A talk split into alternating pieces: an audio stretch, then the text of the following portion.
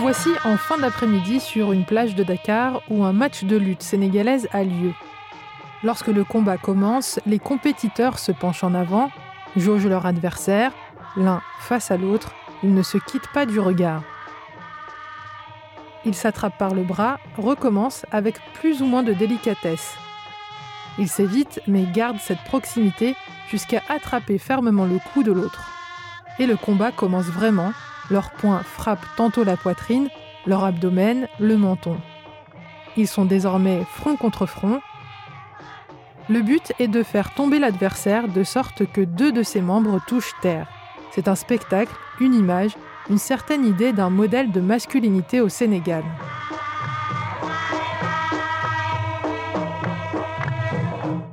Les lutteurs sénégalais ont connu une grande popularité à partir de 1914. Dans une de ses études, le sociologue Djibril Sek explique qu'il s'agit pour beaucoup de Sénégalais de se réapproprier leur africanité, un amour-propre blessé par la colonisation. Car durant la colonisation, l'image du corps noir a été infantilisée, objectifiée, diminuée. Mais dans les arènes, il s'agit de se réapproprier son corps, son image de conquérant et de fier guerrier.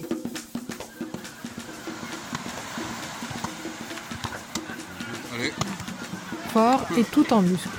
C'est ainsi en tout cas qu'ils sont décrits en 1963 dans le film Lambe, la lutte sénégalaise, du réalisateur Paulin Soumanou Vieira.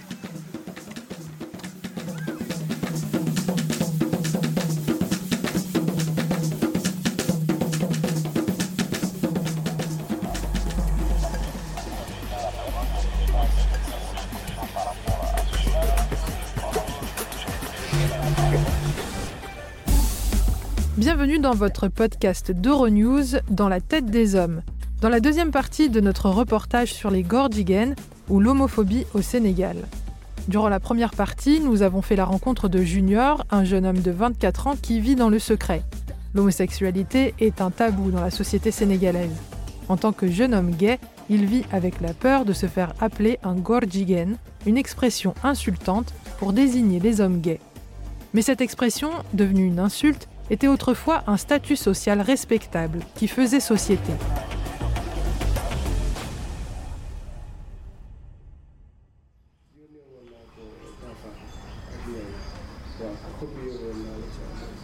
Gourdienne, auparavant, c'était pas ça, la conception, parce que les gens avaient, euh, il y avait des hommes qui s'habillaient comme des femmes, qui parlaient comme des femmes, d'après les recherches que j'ai eu à faire. Mais qu'est-ce qui a changé exactement? D'où vient ce changement de valeur?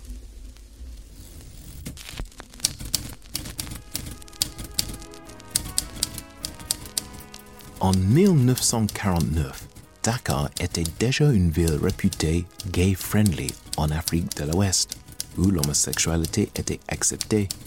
Neuf ans plus tard, lorsque je suis retourné, le français était parti et la ville était plus gaie que jamais. Pour une raison qui m'échappe dans le livre d'histoire et d'ethnographie, on évoquait la réputation de cette région ouverte aux pratiques homosexuelles. Et Dakar ne déméritait pas, loin de là.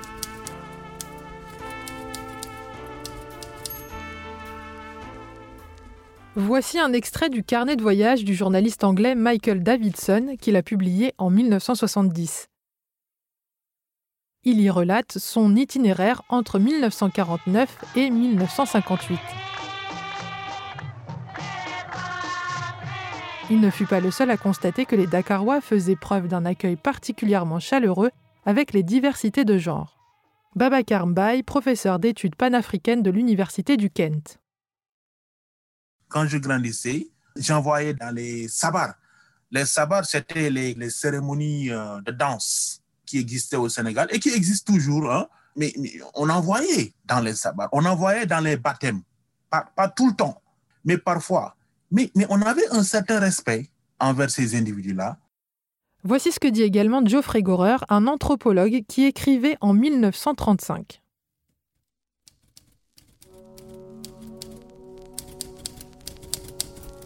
En Wolof, on les appelle les Gojigen, des hommes-femmes. Ils font de leur mieux pour mériter ces qualificatifs. par leur attitude féminine et maniérée, les habits de para, le maquillage, la coiffure, ils sont socialement bien intégrés. Au contraire, la société les loue pour le sens de la tradition, car ce sont les meilleurs danseurs. À cette époque, les Gorjigen font partie de la société.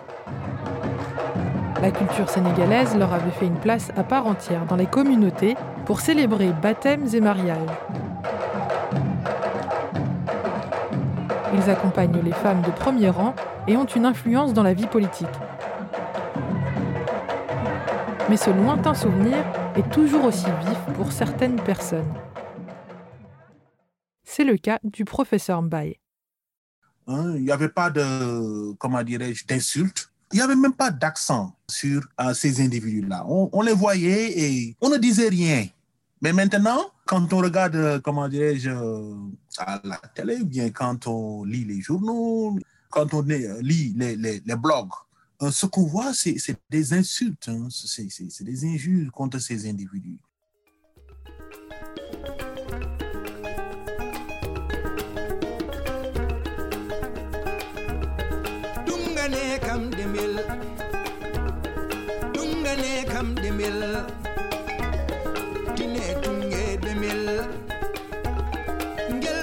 À l'instar des Gorjigen en Europe, de nombreuses personnes se revendiquent ni femmes ni hommes. Des exemples à travers l'histoire nous montrent qu'ils ont toujours existé. C'est le cas des Il Feminiello, qui, tout comme les Gorjigen, tenaient un rôle social bien défini durant les fêtes et cérémonies en Italie, à Naples au XIXe siècle.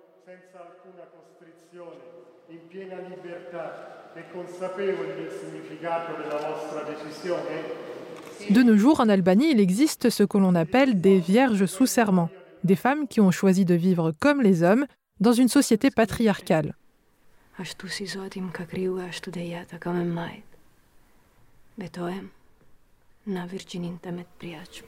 Un statut qui les oblige à rester vierges toute leur vie et de vivre en tant que gagne-pain de la famille.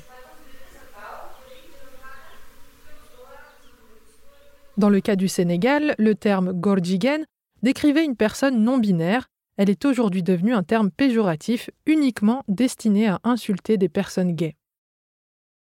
Aujourd'hui, cette nuance est complètement perdue, comme l'explique ici le chercheur français Christophe Broca du CNRS, le Centre national de la recherche scientifique, et membre de l'Institut du monde africain.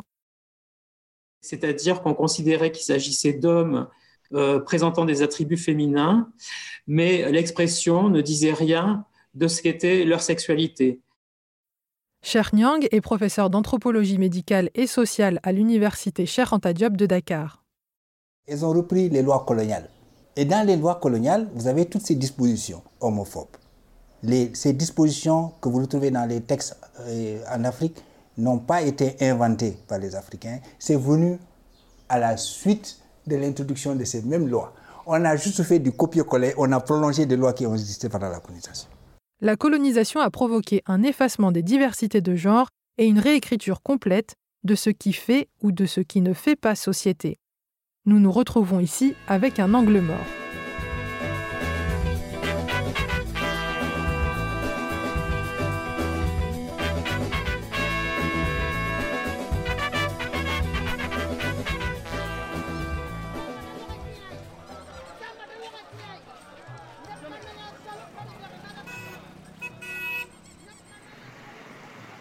De nos jours à Dakar, dans les rues, a priori, impossible de trouver ces êtres gender fluides dans la foule. La moindre suspicion peut monter en épingle et devenir une affaire nationale. En témoigne cette anecdote, celle d'un chanteur à succès, Wally Sek, pris en photo avec un sac à main en 2018. On a assisté il y a quelques années à une énorme controverse euh, autour de la figure d'un artiste connu au Sénégal, Wally Seck, qui avait porté dans un clip et sur des photos un sac à main considéré comme trop féminin et qui a été euh, extrêmement stigmatisé pour cela, qui a même dû euh, le détruire publiquement lors d'un concert pour en finir avec la controverse que ça a suscité. Une polémique qui a tourné à l'incident politique. Écoutez plutôt la réaction de la foule et du commentateur.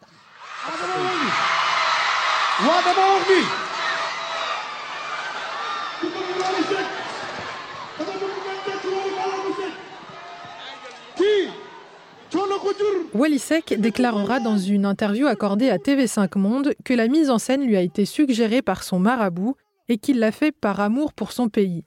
Les marabouts ou conseillers spirituels tiennent un rôle politique fondamental dans le conservatisme au Sénégal.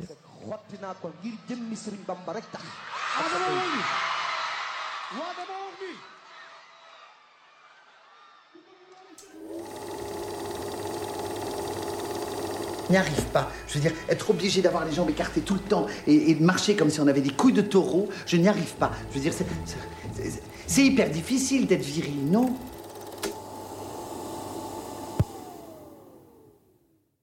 Le Sénégal n'est pas le seul pays à avoir des insultes contre ceux qui ne répondent pas aux normes de genre. Maschiato, Nenaza. marimato, Tifiak. boy baba, Si, si. tomboy. Au Sénégal, c'est Gorjigen.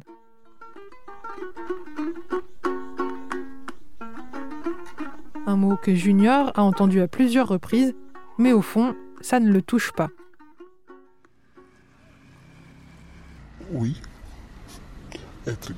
Masculin, c'est possible. Pour Junior, sa sexualité ne remet pas en question sa masculinité, ni n'influe sur ses goûts vestimentaires ou sa façon d'être comme pourraient le croire certaines personnes homophobes. Il reste fier.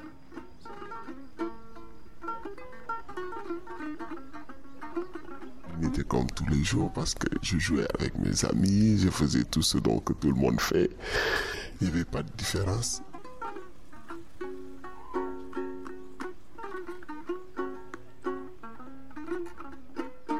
Parfois, tu peux rester à te poser des questions quand tu as tendance à écouter la radio ou bien la télé ou bien même entendre des gens parler. Tu peux te po- poser des questions, mais c'est juste pour quelques minutes. Après, ça passe. Tu passes à autre chose parce que tu vas te dire, c'est ta vie, ça n'engage que toi.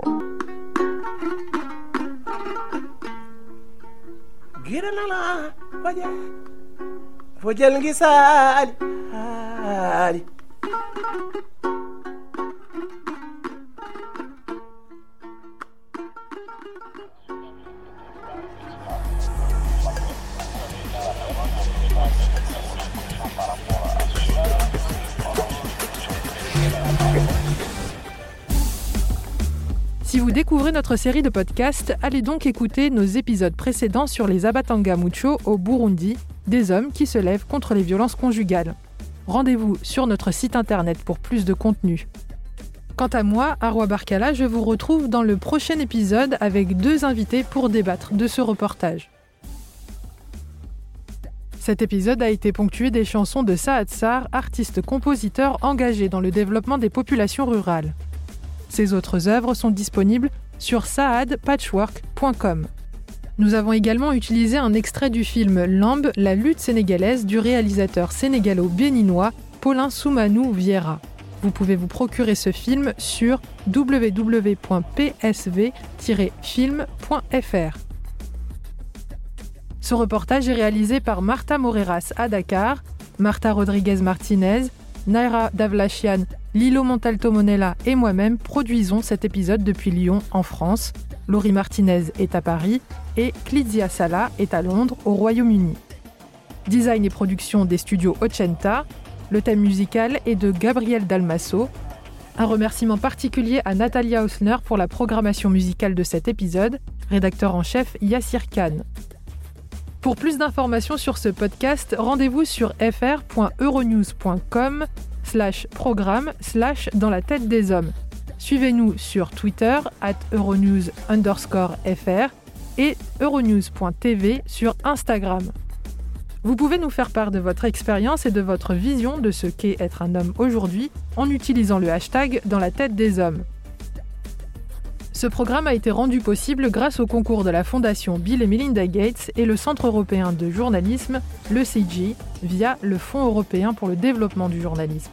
Ce podcast est disponible en anglais, ça s'appelle Cry Like a Boy.